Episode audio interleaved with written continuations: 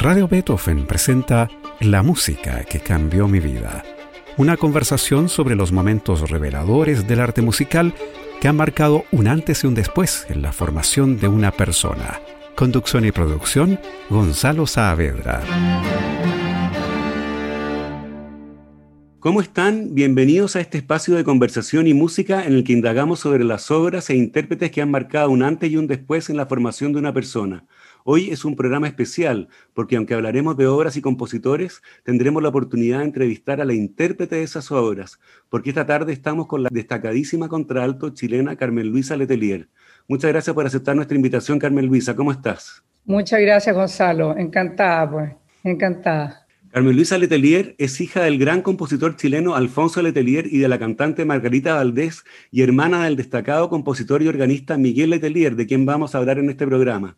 Carmen Luisa ha desarrollado una importante carrera nacional e internacional y se ha presentado en los mejores escenarios con un amplísimo repertorio que va desde la música antigua como solista del conjunto de música antigua de la Universidad Católica por 20 años, la música barroca, el lied alemán, la chanson francesa, hasta la música contemporánea, especialmente en el ensamble Bartok que fundó con la recordada clarinetista Valin George.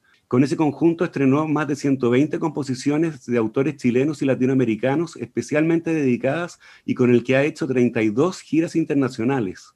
Carmen Luisa Letelier ha recibido numerosos premios, el más importante de los cuales es el Premio Nacional de Artes Musicales en 2010. Además, tiene una muy importante trayectoria como académica en la carrera de canto en la Universidad de Chile. Carmen Luisa, para comenzar, ¿cómo era la vida musical en tu casa con un papá compositor y una mamá cantante? Bueno, imagínate, muy intensa. Yo, creo que yo tengo recuerdos subliminales de antes de nacer, porque mi mamá siempre me contaba que ellos tocaban a cuatro manos, tocaban el concierto de, en redes de Bach, lo tocaban a cuatro manos, mi mamá cantaba y hacían música todo el tiempo. Y después que nosotros nacimos y que éramos chicos, siempre se hacía música, mi mamá siempre cantaba, mi papá vivíamos en el campo, no solo en Apuleo, porque mi papá era agricultor además. Mi papá llegaba del campo a las 12 del día, eh, me amarraba su caballo, se veía al escritorio y componía de 12 a 1 religiosamente y después en la tarde, a las 5 de la tarde, componía hasta la hora de comida. Todos los días era lo más ordenado y lo más metódico que podía haber. Entonces nosotros vivimos oyendo al piano la música más extraña, por eso que a mí no, no le hago susto a la, a la música contemporánea porque nací con ella. En ese tiempo la música de mi papá sonaba muy rara, hoy día después las cosas que se componen, mira, hay cosas muy difíciles, era muy, muy difícil la música de mi papá, nosotros cuando éramos chiquillos, chicos, jóvenes, cantábamos en coro, mis tres hermanos y yo y mi mamá, cantábamos a cuatro voces alrededor de una mesa y leíamos, a primera vista nosotros aprendimos a leer maravillosamente y ese yo creo que es el sistema para aprender. Y leíamos los coros de mi papá, que era muy, difícil. Ahora, es difícil la música, pareciera que, pero tiene una, un, claro, cuando uno le conoce ya un poco la armonía y le conoce un poco por dónde va, se acostumbra, pero es muy difícil. Sobre la música coral, que escribió muchas cosas muy lindas, claro, hay unas que son muy, muy fáciles de cantar, como, la, como Los Pinares, que están conocidos, ¿no? el Brazo de la Luna, esos son coros que ya son, son parte del, digamos, del patrimonio de los coros chilenos, pero otras cosas muy difíciles. Yo lo último que canté de él fue una, la sinfonía, se llama El hombre ante la ciencia. Claro. Era una sinfonía que él compuso que tiene una parte con canto, con un texto escrito por él. Y muy difícil, mira, lo hicimos eso con Pancho Retis, con la sinfónica, y realmente que muy difícil, muy, muy difícil. ¿Y alguna música que te haya, que te haya marcado tempranamente? yo creo que la música de mi papá sí. La música de mi papá nos marcó muy tempranamente porque además estaba muy, para mí está muy, no sé si para él también, ¿eh? muy junta con, con las sensaciones, con el amor y con la de, Apuleo, nuestro paraíso, ¿no? Él tiene una obra que se llama Sweet Apuleo, que, que se estrenó en Estados Unidos, que se le encargaron, y, esa obra es, Apuleo puro. Apuleo desgraciadamente desapareció porque, bueno, vino la reforma agraria, nos quitaron, no nos fuimos, aguantamos, ahora se secó la laguna, entonces ya como que... Pero en fin, sigue siendo Apuleo, es, todo un, es un, un entelequia Apuleo, difícil de explicar. Oye, tú para este programa elegiste el cuarto de los Kinder Total Leader, las canciones a los niños muertos de Mahler, que tiene el título de A menudo pienso que solo han salido. ¿Qué nos puedes decir de esta obra que siempre estuvo entre las favoritas de tu repertorio? Bueno, eh, una vez que yo empecé a cantar, me di cuenta que habían algunos compositores con los cuales me sentía más cerca y más cómoda. Entre ellos, fuera de Bach, Brahms y Mahler. Y Mahler me dio la oportunidad de, incursionar en la gran orquesta, eh, los líderes, pero por otro lado, Mahler son líder. Yo canté mucho líder. Y, para cantar Mahler hay que haber cantado mucho lead, porque se canta con orquesta o con piano, se canta, es, lo mismo, es lo mismo. Es la conversación entre, la, entre, la, entre el texto y, el acompañamiento, te fijas, es una conversación muy íntima, muy profunda, y vocalmente me quedaba muy cómodo, muy cómodo, y anímicamente también. Yo además tengo una formación alemana, digamos, yo estudié en las monjas ursulinas, que eran monjas alemanas, muy música además. Entonces, para mí el alemán es un idioma muy, muy cercano, muy comprensible.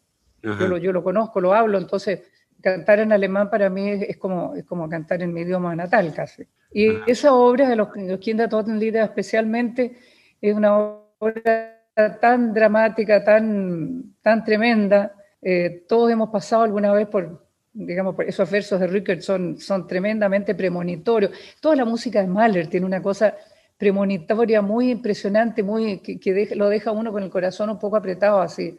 Yo no sé si él vivió, por haber vivido en la época europea que en que ya se, venía, se veía venir todo el espanto, ¿no? todo el desastre del, nazismo, de la guerra, del comunismo, todo el desastre del occidente de Europa. Y él lo, él lo previó eso, lo previó y eso lo combina con una cosa tierna, con una cosa popular, con una cosa de reminiscencias de su, de su pueblo natal, donde pasaban los regimientos, donde florecían los, donde florecían los tilos, donde, donde había una vida un poco campesina. ¿Qué te parece que, Carmen Luisa, que escuchemos entonces a menudo pienso que solo han salido el cuarto de los Kindertotenlieder de Gustav Mahler, una obra compuesta entre los años 1901 y 1904 sobre poemas de Friedrich Rickert.